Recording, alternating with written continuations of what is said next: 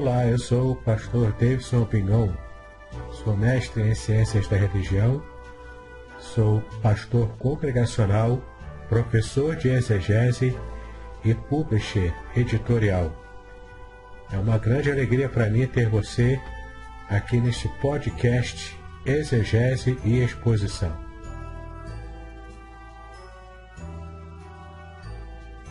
Participe! Sugira novos temas para que eu esteja tratando aqui nos podcasts. Eu quero aproveitar para convidá-lo também a assinar o meu canal do YouTube, especialmente para ter acesso a playlists Exegese e Exposição, onde há vários vídeos que você pode ampliar ainda mais o seu conhecimento bíblico. Se você quiser, também tem um grupo do Telegram chamado Exegese e Exposição. Há também cursos gratuitos meus na, na plataforma Udemy. É só você acessar e participar desses cursos gratuitos. Ah, e no final você ainda consegue um certificado de conclusão desses cursos. Vale muito a pena. E um curso muito especial que eu quero chamar a sua atenção é o curso Introdução à Exegese Bíblica. Nesse curso, eu te ensino passo a passo da metodologia exegética usada pelos profissionais da área. Eu tenho a certeza de que você será muito edificado ao conhecer o passo a passo desse método de exegese bíblica. É importante você saber que para fazer esse curso não há necessidade de conhecer é, grego e hebraico. Na verdade, você pode usar o conhecimento das línguas originais da Bíblia caso você já o tenha, mas não é uma condição essencial para que você possa fazer o curso. Então, vale a pena conhecê-lo. Clique no link que está na descrição deste podcast.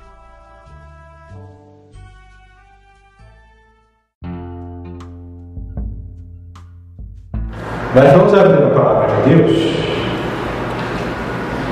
em Isaías 44, versículos de 3 a 5. A gente vai começar apenas com esse versículo. E o tema do que vamos pregar hoje é aviva, água para o avivamento. Você vai entender o porquê que ele vai falar sobre isso. Águas para o avivamento. Às vezes no evangélico a gente encontra muitos folclores.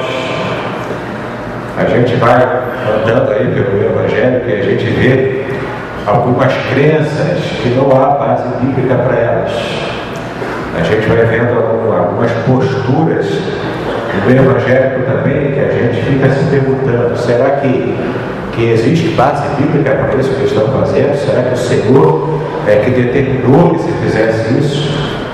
Hoje pela manhã eu estava dando aula para a classe do Maranata e também estava enviando pelo WhatsApp, aquele programinha de celular para eles, um pequeno vídeo. Se alguém aqui do Maranata viu, deve estar se perguntando o que isso tem a ver com o que vai ser pregado.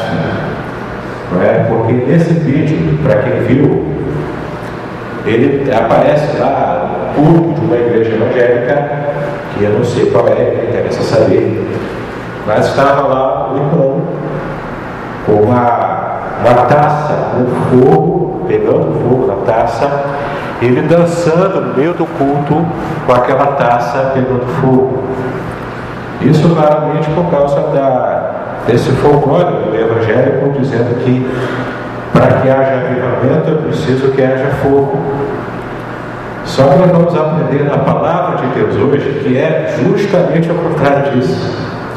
Quando a Bíblia fala de avivamento, ela não fala de fogo. Fogo é para outra coisa, que eu vou explicar para você já, de acordo com o que a Bíblia ensina. Mas quando a Bíblia fala em avivamento, ela fala em água. É o extremo oposto. E a gente fica se perguntando de onde que esse povo tira essas ideias, já que não tem base bíblica para elas. E a gente vai entender hoje algumas coisas desses versículos que a gente vai ler inclusive o cumprimento de uma profecia que já está começando a acontecer debaixo dos nossos olhos. Preste atenção, e você vai ver isso acontecer. Mas se você abrir a palavra, Isaías 44, versículos de 3 a 5. Porque derramarei água sobre os sedentos e torrentes sobre a terra seca. Derramarei o meu espírito sobre a tua posteridade e a minha bênção sobre a tua descendência. Eles brotarão como grama, como salgueiros junto às correntes de águas. Um, um dirá: Eu sou o Senhor. E outro se chamará pelo nome de Jacó. E aquele outro escreverá na própria mão: Eu sou o Senhor, e tomarei o nome de Israel por sobrenome. Esse pequeno trecho que a gente acabou de ver já é um trecho que se refere a uma promessa, a promessa de um avivamento. E nada de avivamento desses que a gente às vezes vê acontecendo, onde a gente parece que tem aquela impressão de que é muito barulho e pouco poder.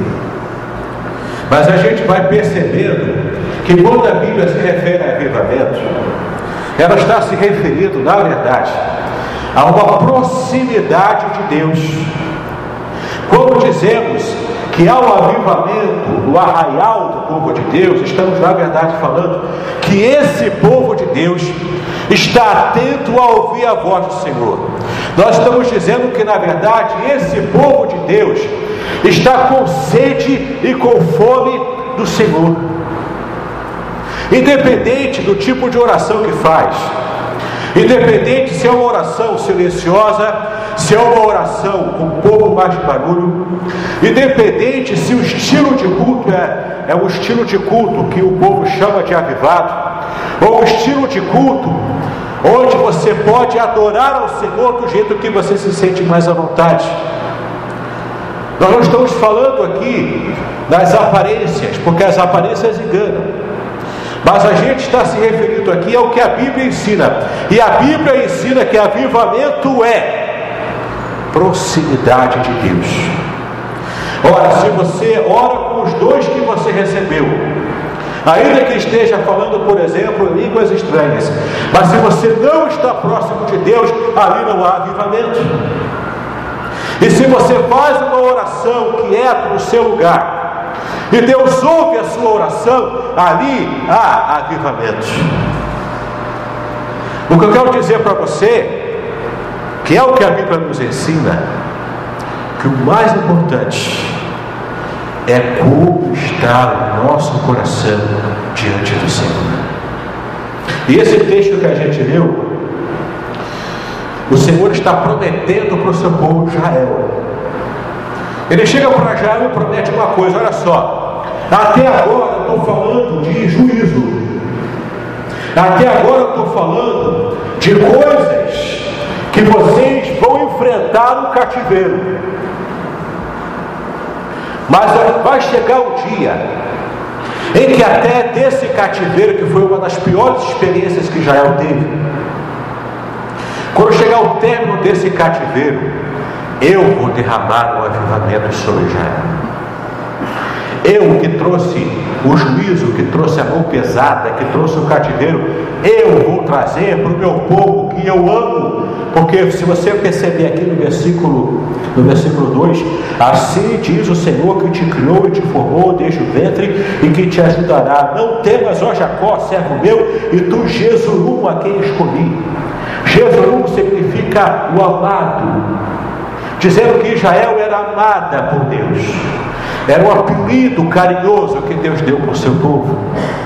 Então ele está falando o seguinte: eu amo tanto vocês, mas eu amo tanto vocês, que ainda que eu esteja castigando agora, vai chegar um dia em que, em vez do fogo do juízo, vocês vão receber a água do avivamento. Porque quando a Bíblia se refere a a fogo, ela geralmente se refere a juízo. Quando a Bíblia fala de fogo, ela fala de juízo, porque o fogo depura. O ouro, quando você quer provar o ouro, você joga esse ouro no fogo e espera um tempo. Se esse ouro se consumir, é porque não é ouro, é o ouro do Paraguai. Mas se for ouro de verdade, ele não vai se consumir. Ele vai derreter, você pode fazer depois o molde que você quiser colocar nele, mas o ouro de verdade não se consome no fogo. O fogo ele também é símbolo de purificação em, algumas, em alguns contextos da palavra de Deus. Mas principalmente o fogo aparece na Bíblia como juízo e não como avivamento. Então de nada adianta aquele nosso irmão colocar o fogo numa pira e começar a dançar. Não é aquilo que traz o avivamento. O que traz o avivamento é quando você se aproxima de Deus com o coração aberto, com o coração contrito. É como Jesus disse para a mulher samaritana, que o nosso Pai, Ele está procurando, Ele não está procurando teólogo, Ele não está procurando pessoas que fazem, acontece, que cura, que faz milagre, que faz isso, que faz aquilo. O que é que o Senhor está procurando, igreja? Adoradores. Ele está procurando adoradores que simplesmente se colocam com o coração contrito na presença dele, porque são adoradores que o adorem em espírito e em verdade.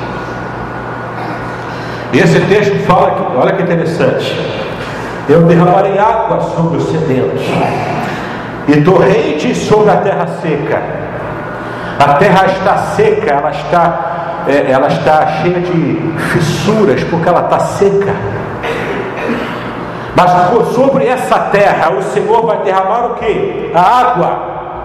Quem estava com sede vai poder beber água. Isaías 55, versículo 1, é lá diz o seguinte: Venha você que está com sede, beba de graça da água da vida. Por que, que ele fala isso? Parece que é uma profecia do que vai acontecer no futuro, porque no futuro próximo a água do nosso planeta está ficando escassa. E nas gerações que virão após nós, se Jesus não voltar antes, as gerações que vierem depois da nossa, preparem os seus filhos e os seus netos, porque eles vão comprar água a peso de ouro, porque a água já está começando a faltar no nosso planeta. Parece que o texto de Isaías 55 já se refere a isso, porque ele fala: Você vai poder beber água sem pagar um centavo por ela. Mesmo na época da palavra de Deus, nos momentos em que havia mais carestia para o povo de Israel, eles pagavam inclusive pela água. Lá em Lamentações, capítulo 5, você vai ver isso. O profeta reclamava, o profeta chorava, porque até ele tinha que pagar. A gente é coisa normal, né? A gente paga a SEDAI. Mas para a época bíblica não é água, é tá lá para beber. Ainda que fosse no deserto, mas estava lá, só você conseguir água. Você não pagava por ela, era só o trabalho de buscar. Mas eu quero mostrar para vocês agora, queridos, que o texto diz o seguinte: ele pega essa comparação da água que vai ser derramada sobre os sedentos em forma de torrentes, em muita abundância. E dessa mesma forma o texto diz que eu derramarei o meu espírito sobre a tua posteridade e a minha bênção sobre a tua descendência. Eles, esses descendentes, brotarão como grama e como salgueiro, junto às correntes de águas, porque as águas não vão parar de fluir. O Senhor promete isso para o seu povo. Então você já começa a ver a primeira referência de que quando há avivamento, quando há bênção, a figura que aparece é a figura da água. Vamos lá para Ezequiel 47. E esse texto eu quero que você preste atenção. Ezequiel, profeta Ezequiel, capítulo 47.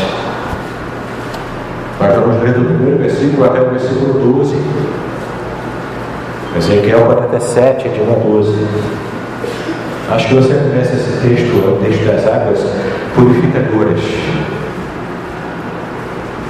Ezequiel 47, de 1 a 12. Depois disso, ele me levou de volta à entrada do templo. E água saindo por baixo da soleira do templo em direção ao Oriente. Pois a frente do templo dava para o oriente, e a água descia pelo lado sul do templo ao sul do altar. Então ele me levou para fora pela passagem da porta norte, e me fez dar uma volta pela passagem de fora até a porta exterior, pela passagem da porta oriental, e vi água saindo pelo lado sul. O homem saiu para o oriente, levando na mão uma corda de medir. Ele mediu mil côvados e me fez passar pelas águas que batiam na altura do tornozelo. De novo, mediu mil côvados e me fez, me fez passar pelas águas que batiam na altura dos joelhos. Outra vez mediu mil e me fez passar pelas águas que batiam na altura da cintura. Ainda mediu mais mil côvados e era um rio que não podia atravessar, pois as águas tinham subido, tornando-se um rio que não se podia atravessar a não ser a nado. Ele me perguntou: Viste, filho do homem? Então me levou e me fez voltar às margens do rio. E quando voltei, um grande número de árvores de cada lado do rio. Então ele disse: Estas águas saem para a região oriental e descendo pela Arabá entrarão no Mar Morto e ao entrarem nas águas salgadas, estas se tornarão doces. E por onde quer que o rio passe, haverá todo ser vivo que vive em chamas e muitíssimos peixes, porque essas águas chegarão lá para que as águas do mar se tornem doces. E por onde quer que este rio passe, tudo viverá. Os pecadores estarão juntos dele. Haverá lugar para estender as redes desde Engedi até Iblaim e seu peixe será em grande volume, segundo a sua espécie, como o peixe do mar grande.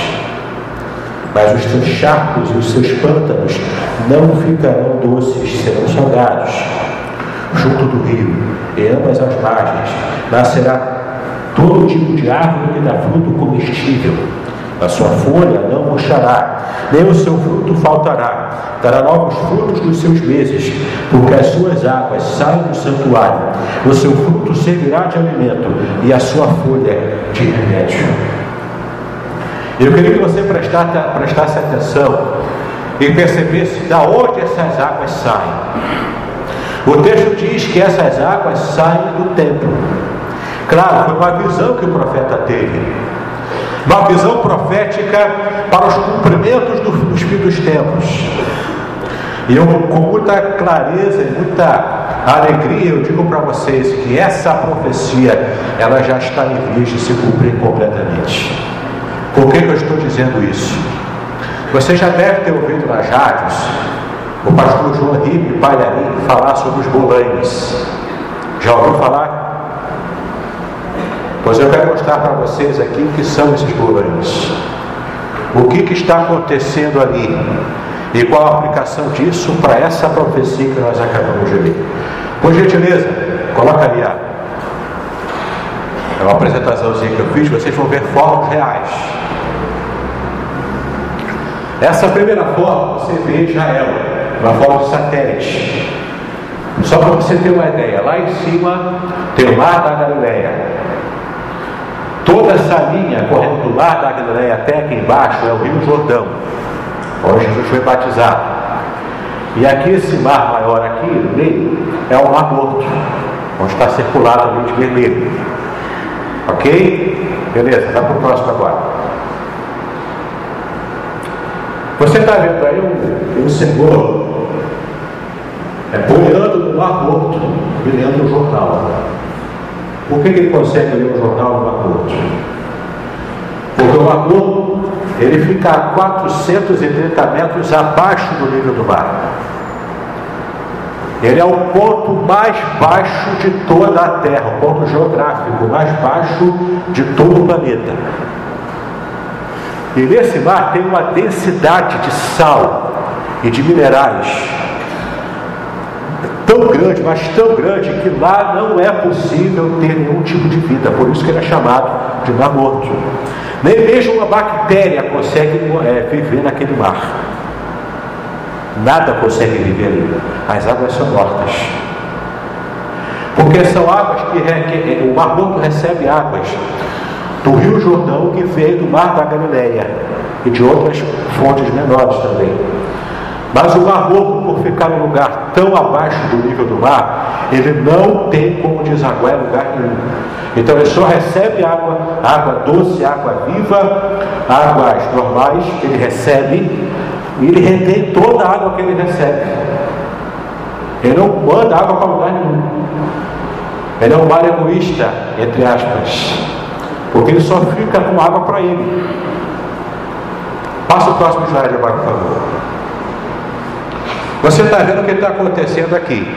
Aqui na parte de baixo, você está vendo essa parte mais escura aqui, esse lado mais escuro, que é o Mar Morto.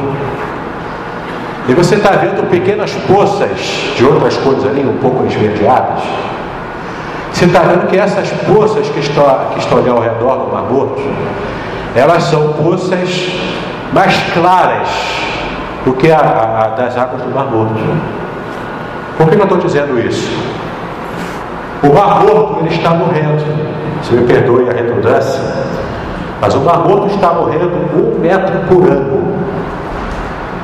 Devido a, situações climáticas e também geográficas, o Mar Morto é recebendo menos água do Rio Jordão do que recebia há tantos anos atrás.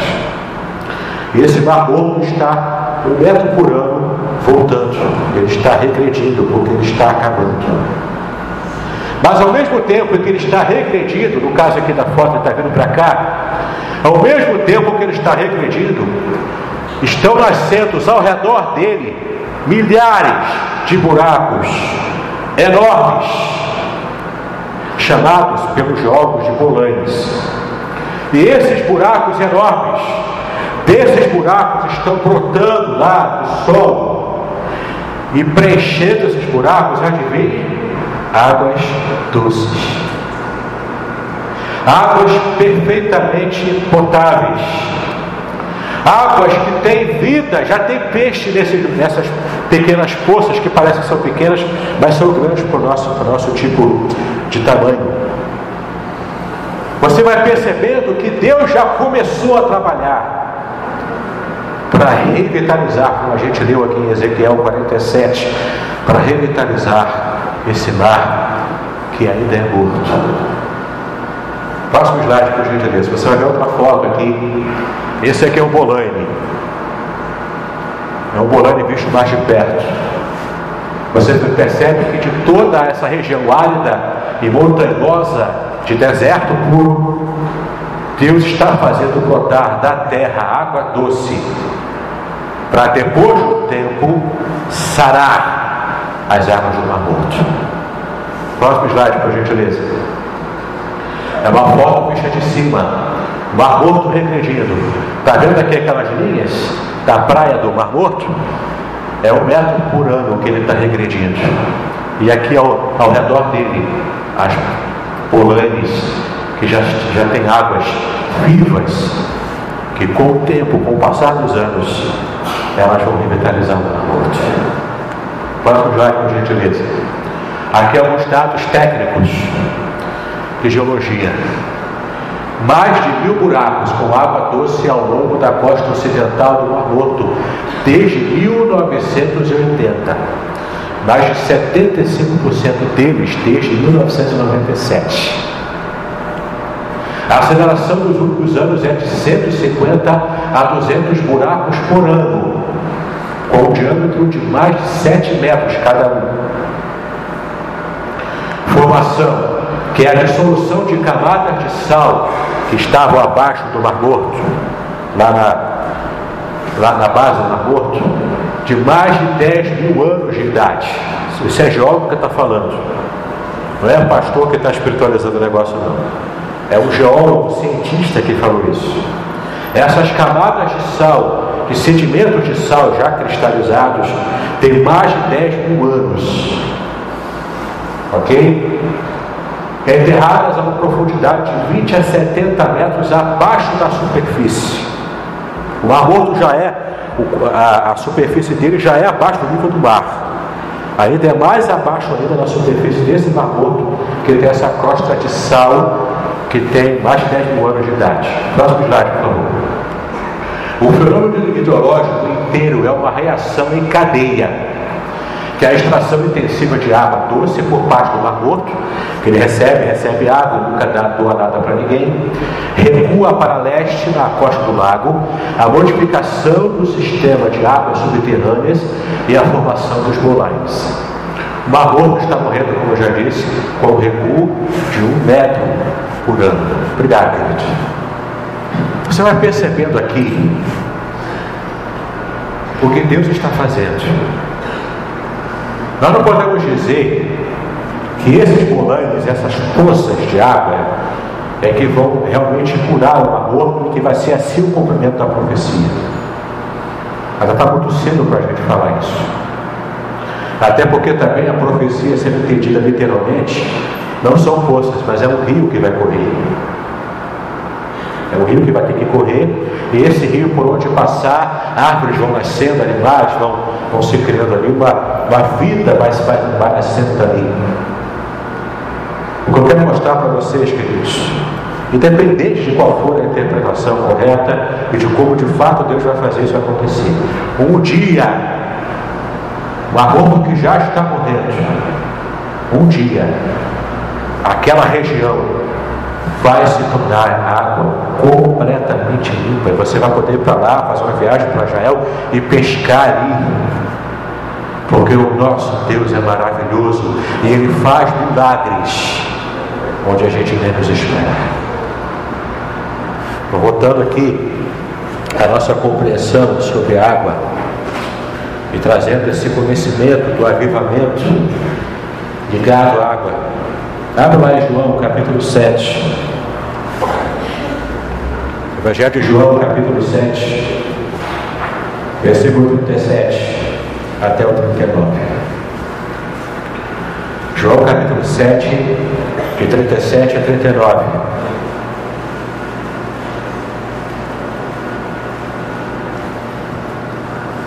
No último dia da festa, o dia mais importante, Jesus se colocou em pé e exclamou: Se alguém tem sede, venha a mim e beba. Como diz a Escritura, Rio de água, de água viva correrão do seu interior de quem crê em mim. E ele disse, referindo-se ao Espírito, que os que nele crescem haveriam de receber, porque o Espírito ainda não havia sido dado, por Jesus ainda não fora glorificado. Que ocasião era essa? Era a ocasião da festa dos tabernáculos essa festa durava, dependendo da tradição, entre sete a oito dias. No sétimo ou oitavo dia, que era o último dia, existia uma tradição em que os doutores da lei, os sacerdotes, durante toda a festa dos tabernáculos, eles iam trazendo um pote de ouro cheio de água, cheio de água lá do tanque de Siloé. A cada dia da festa traziam e enchiam o lugar separado para a queima do azeite. E no último dia, no sétimo, oitavo dia, eles pegavam toda aquela água que já estava acumulada ali durante as festividades. E os sacerdotes, para finalizar toda a festa, derramavam aquela água sobre a escadaria do templo. E cantavam louvores, que eram aleluias, que eram, que eram louvores a Deus e essa festa em hebraico, essa, esse último dia, essa cerimônia hebraica é chamada é, Roshaná Rabá, que é literalmente um grande salva-nos. Que é quando eles jogam aquelas águas em referência a esse texto de Ezequiel 47. E com isso, simbolicamente, eles estavam clamando: Senhor, restaura o aborto e restaura a nossa vida também. Essa era a tradição judaica.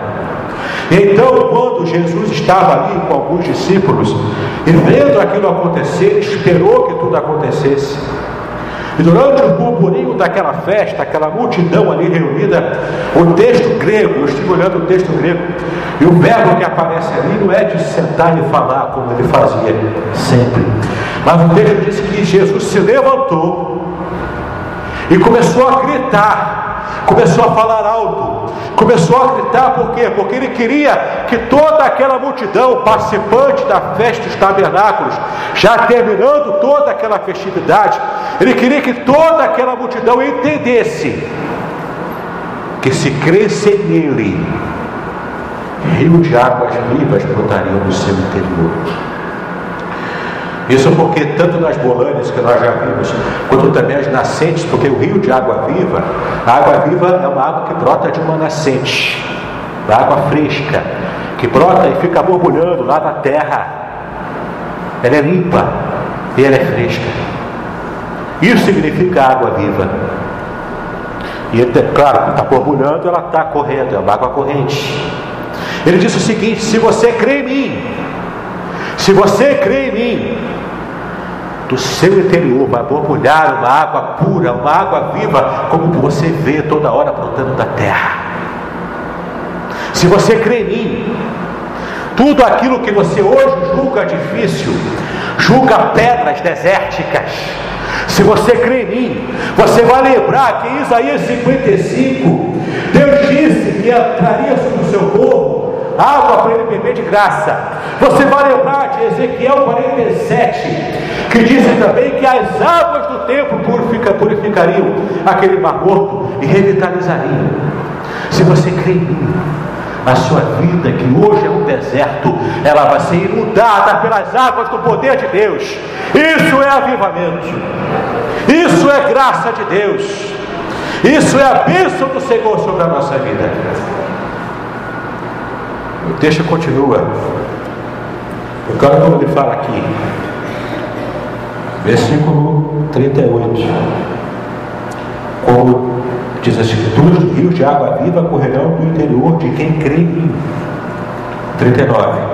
Ele disse isso referindo-se ao Espírito que, é, que nele, é, ao Espírito que os que nele crescem haveriam de receber, porque o Espírito ainda não havia sido dado, por Jesus ainda não fora glorificado a promessa de que Deus inundaria a nação de Israel com o seu Espírito Santo, assim como a água vai inundando e vai onde ela passa, ela vai carregando e vai levando vida.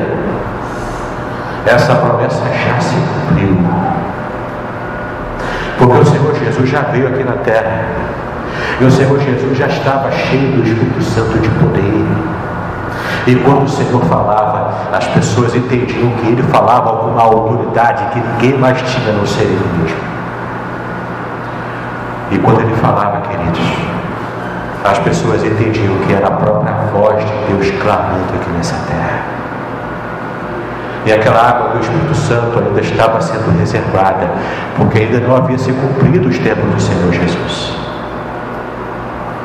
Mas isso já aconteceu se você for voltar lá para Joel, capítulo 2, versículo 28, você vai ver que Deus prometeu o seguinte: que Ele derramaria o seu Espírito Santo sobre a terra e as pessoas profetizariam, falariam em novas línguas e por aí vai. Em Atos 2, quando você vê o cumprimento dessa promessa, o próprio Pedro fez essa interpretação. Ele percebeu ali quando aquelas línguas vieram com aquela imagem né, daquela, do Espírito Santo descendo sobre os apóstolos, como se fosse língua de fogo, não era fogo que estava ali, mas aquelas linguetas que apareceram, elas tinham a aparência de fogo, era, era aparente a fogo. Quando estava ali acontecendo aquilo, o Espírito Santo estava derramado sobre aquele lugar. E é interessante você perceber o verbo, tanto Joel quanto em qualquer passagem da Bíblia, o verbo é derramar. Você derrama fogo, você derrama água. A água é símbolo do avivamento, porque a água é símbolo de abundância. A água é símbolo do avivamento, porque a água é símbolo do batismo, ela é símbolo da, símbolo da purificação. Você só pode ver o avivamento se você tiver santificação. A Bíblia diz que nós só veremos a Deus se tivermos santificação na nossa vida. Sem santificação ninguém verá o Senhor. Quer avivamento? Não clame pelo fogo, porque fogo é juízo. Clame pela água. Você quer avivamento na tua vida? Para de ficar se comparando com outros que fazem, acontece. Se liga com teu Deus, porque se você se ligar com Ele, se você se aproximar dele, esse rio de águas vivas vão brotar do teu coração, é de dentro de você, e esse, essa água que brota de dentro de você vai abençoar as pessoas que estão ao seu redor. Avivamento é isso. De que adianta você gritar meia dúzia de aleluia, mas não abençoar ninguém? De que adianta você fazer um monte de coisa, como esse nosso irmão enganado, coitado, dançando lá com aquela pilha de fogo, se não abençoa ninguém? Se você deixar que o Espírito Santo inunde o teu coração, do teu coração vai fluir rios de água viva e você vai ser bênção para muitas vidas. Você vai ser não como uma morte, mas você vai ser como o Rio Jordão que doa água, e doa água, e doa água, porque ele tem para doar. E o último texto que eu quero fechar com vocês. Não posso deixar de falar isso sobre esse assunto sem citar esse texto. O último capítulo da Bíblia. É fácil você achar. Está no final da Bíblia e volta para a página. É Apocalipse capítulo 22. Primeiro versículo. Apocalipse 22, primeiro versículo.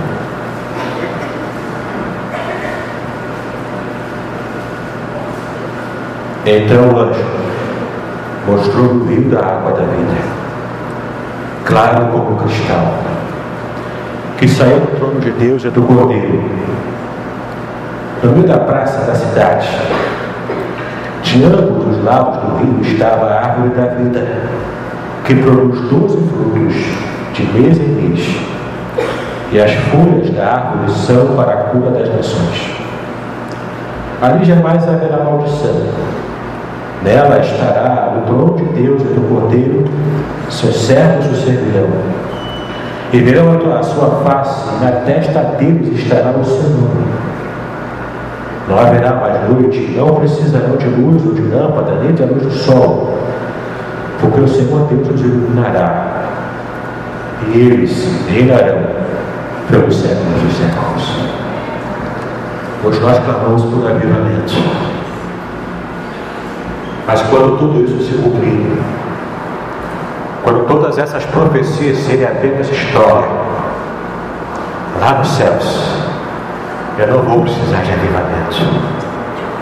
Lá nos céus, eu não vou precisar clamar para que Deus derrame água de avivamento sobre a minha vida, porque lá no céu eu não vou ter avivamento, eu vou ter restauração restauração desse rio puro que tinha lá no Éden e que a gente perdeu porque Adão e Eva comeram do fruto proibido e a gente está, a gente que eu digo a humanidade, a gente está vivendo todos esses séculos e milênios longe do paraíso, longe de Deus, longe daquilo que o Senhor criou com tanto amor para a gente. Lá no céu não vou precisar de avivamento, porque lá vai ser tudo restaurado aquilo que meus pais perderam no Éden, a árvore da vida, ela vai estar acessível para mim quando eu chegar lá. Esse rio que corre como cristal, um rio limpo, um rio fresco, um rio de vida, ele vai estar à minha disposição, nem luz eu vou precisar, porque o próprio Deus vai me iluminar. Tudo que hoje é escuridão, tudo que hoje é treva, há um rio, há um rio, há um rio de águas vivas e esse rio é Deus em que nos dá.